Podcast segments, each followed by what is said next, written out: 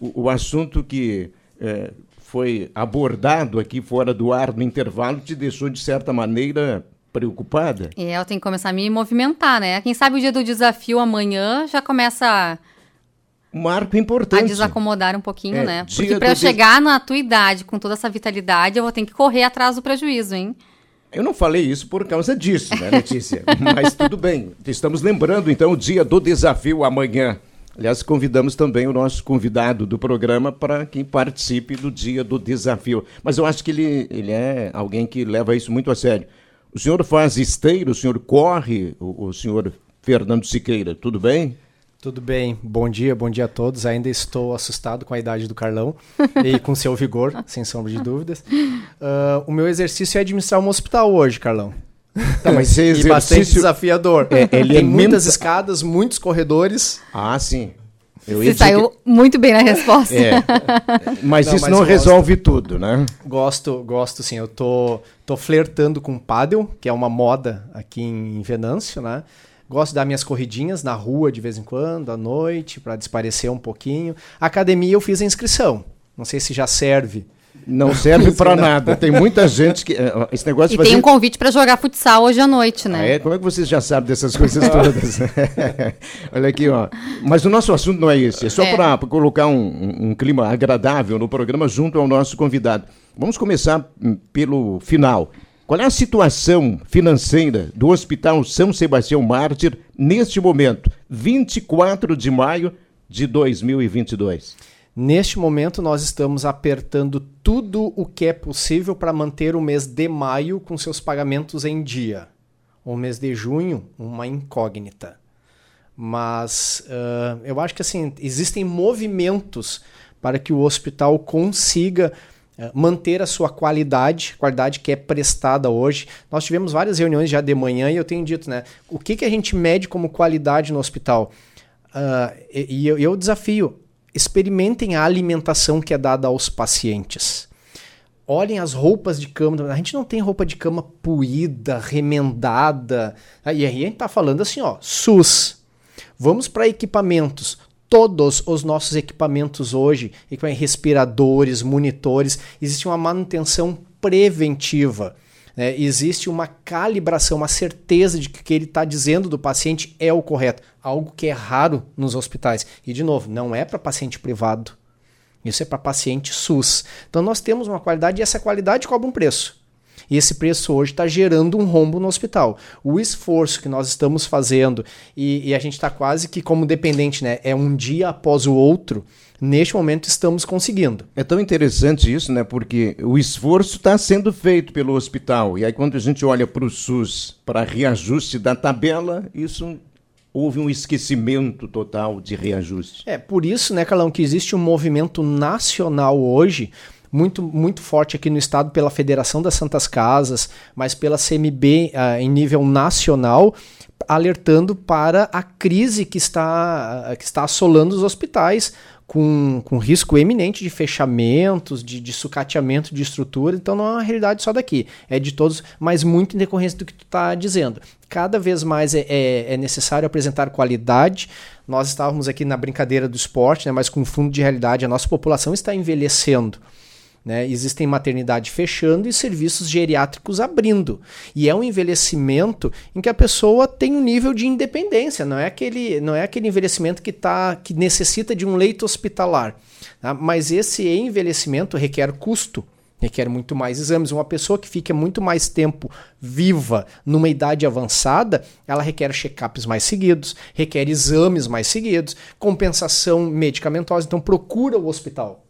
Então, nós temos um aumento de custo hospitalar, que em contrapartida não vemos isso do ponto de vista de recurso público para o hospital. Então, tu está coberto de razão em relação a isso. E o que, que a diretoria, a administração, de forma conjunta, vem fazendo para conseguir esse equilíbrio nas contas, garantir o mês de junho que já chega logo aí? Quais é, são os trabalhos que vocês veem? A gente, a gente sempre está em, em, reunião com o nosso maior pagador, que é o gestor público, né? Prefeitura, uhum. Estado e União, buscando alternativas. Eu não posso achar que toda solução vá ser tomada pelo município.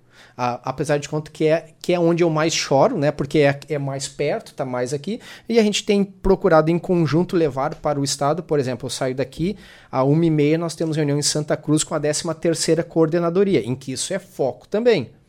Né? Uh, procurando alternativas de serviço, por exemplo, nós estamos com a UTI pediátrica bem avançado do ponto de vista de estrutura física, bem avançado em questão de equipamentos. Ainda não começamos na questão de contratação de recursos humanos, mas vamos lá.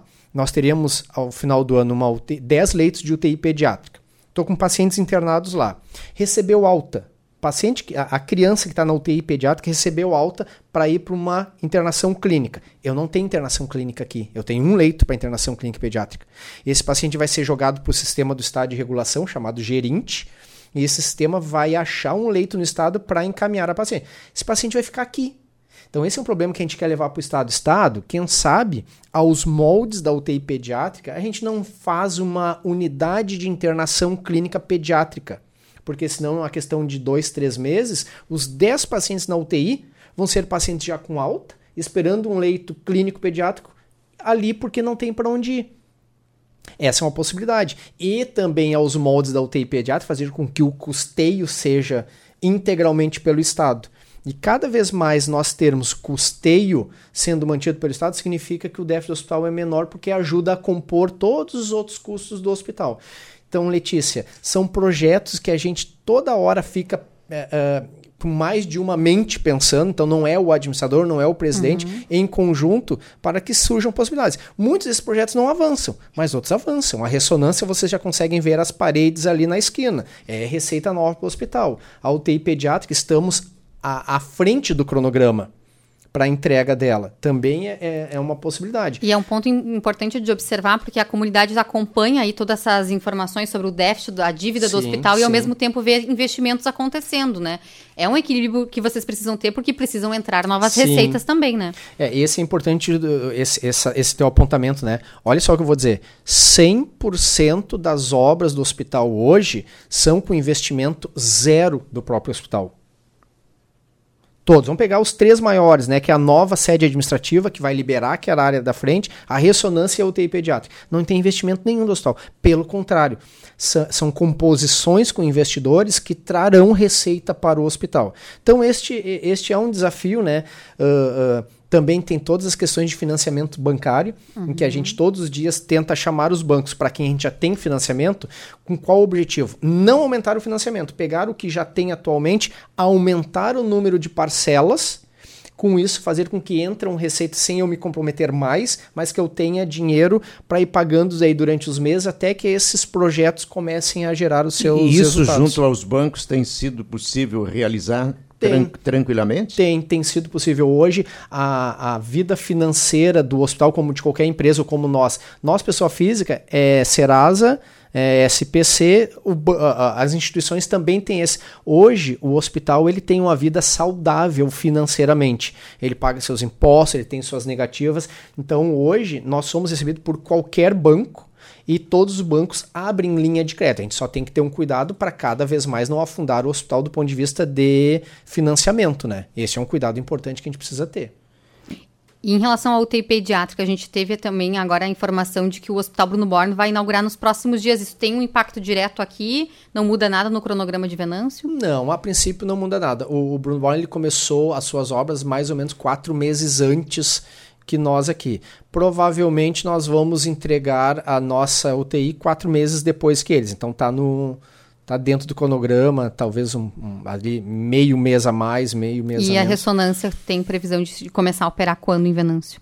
A, a ressonância, a ideia é que seja para esse ano ainda. É, diferença, diferentemente de uma da outra, a obra da UTI uh, pediátrico ela, ela, está sob a nossa gestão. A obra da ressonância está sob a gestão da empresa parceira que está fazendo. Uhum. Né? Mas uh, é, a, a, olhos vistos que está avançando bastante e a princípio está dentro do cronograma que também é ano. Acho que os dois projetos vão ser entregues mais ou menos no mesmo período ali, sabe? No final deste ano ainda. E em relação à UTI pediátrica, também vai passar pela contratação de novos profissionais, né? Sim. E esse custo já preocupa o hospital ou como vai ser é, conduzido isso? Na verdade, quando a gente apresentou o projeto para o Estado, ali estava a, a, a condição de que o custeio seria pelo Estado. Então a gente tem que ver exatamente como que a gente vai fazer assim. Se eu vou contratar um mês antes para treinar, para qualificar a equipe, eu já teria que ter esse recurso um mês antes.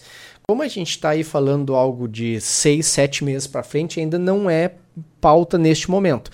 Mas isso, essa preocupação que tu falou, ela é verdadeira. A gente vai ter que, que, que sincronizar o início das contratações com o repasse do Estado para este custeio. E tem que confiar nessa garantia dada pelo Estado lá no começo? Então, Carlão, isso é muito preocupante para nós, né?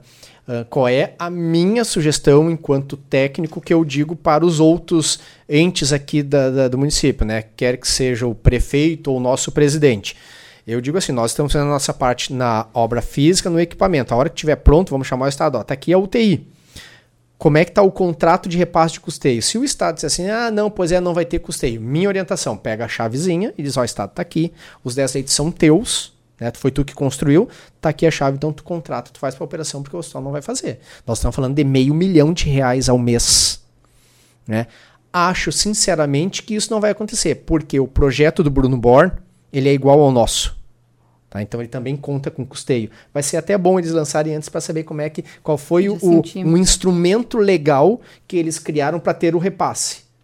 Certo? Aí a gente já vai ter uma sinalização se isso ali na frente vai ser uma dor de cabeça ou se vai ser encaminhado do jeito que já foi. Se vocês lembrarem, quando o governador teve aqui na frente da igreja fazendo o lançamento da UTI pediátrica, ele com um projeto em mãos, que nós havíamos passado o custo de 469 mil por mês, ele no microfone falou: vocês pediram um custeio de 469 mil, né? Mas não vão levar.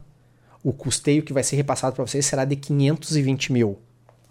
Até peço que resgatem as gravações, porque foi dito por ele. Eu me lembro que no momento eu e o Dr. Guilherme nos olhamos, e a gente até pensou, quando a esmola é demais, o santo desconfia. Mas enfim, Tomara que essa frase né, seja esquecida, essa última aí. tá certo. Pois é. Há, uma outra problemática que é a superlotação da emergência no hospital. E daí, administrador? O hospital como um todo, Carlão. Neste exato momento, querem número, o hospital está 90% ocupado. O que, que nos levou a isso? Só lembrando, tá? A literatura, qualquer livro de segurança de paciente diz que um hospital com uma ocupação acima de 85% aumenta os riscos ao paciente. Pode ter erro, pode ter engano, porque eu estou muito perto do limite. Não sou eu que estou dizendo, é a literatura que todo mundo diz.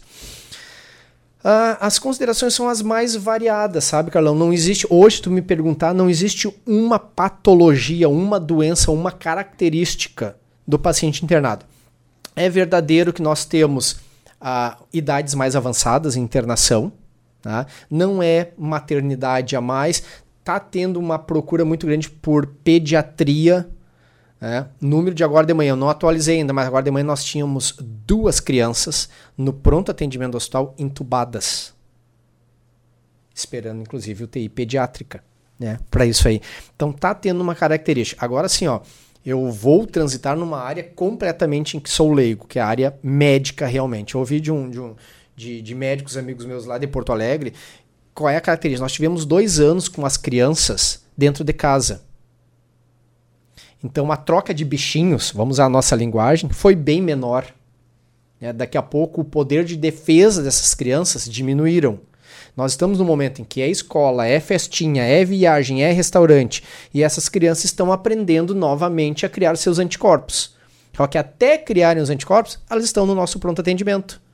Com febre, com diarreia, com, com todos os sintomas possíveis, fazendo com que, com que o atendimento aumente. Este é um fator. Então nós temos a idade avançada, temperatura mudando né, de uma maneira muito abrupta, muito rapidamente, não há organismo que, que, que, que, aguente isso, né? Nós ainda temos e vamos ter sempre, bato e sempre, Covid de 10 pacientes. Hoje nós estamos com 12 pacientes de UTI, viu, gente? Nós temos 10 leitos. Estamos com 12, sem contar as crianças. Então nós temos dois pacientes aguardando leito de UTI no pronto atendimento. Desses 12, 4 Covid. Então, essa é uma outra característica que a gente vai ter que aprender a viver. Então, hoje eu tenho quatro pacientes, semana que vem eu já não tenho mais nenhum, porque ah, do mesmo jeito que piora, melhora. Eh, não tem resposta para ti, sabe, Carlão? É, é um mix de fatores que leva e, de novo, né, não é só daqui. O, o, os alertas eles têm sido dados em todo o estado, né, em questão de ocupação e disponibilidade de estrutura. E existe um temor, assim, uma preocupação de que agora com o inverno oficialmente chegando a gente possa piorar esse, esse número de internações? Sim, principalmente pediátrico. Uh, inclusive, nós fomos convidados, convocados para uma reunião por vídeo que será feita, acho, com todo o Estado e gestores no Estado, hoje às 16 horas, com a, com a secretária Rita, para tratar exatamente quais são os planos de contingência que o Estado tem para atendimentos pediátricos. Perfeito. eu acho que existe essa preocupação. Vamos todos nos cuidar. Seu Fernando Siqueira, administrador do nosso Hospital São Sebastião. Tem mais um recado? Uma hein? coisa boa que a gente poderia falar que foi a minha viagem a São Paulo para fazer, pois não é. perguntaram sobre isso, mas então é. deixa eu dizer. 80, 85% dos equipamentos da UTI pediátrica estão comprados, equipamentos da melhor qualidade. Quando a gente apresentou o projeto para o Estado, vou dar um exemplo, tá? Cama pediátrica o Estado ele tem uma régua e uma regra para valor de cama. É 22 mil a cama. É 22 mil. Com 22 mil nós compramos camas é média, média, tá? Não é nem a top e não é nem a simples.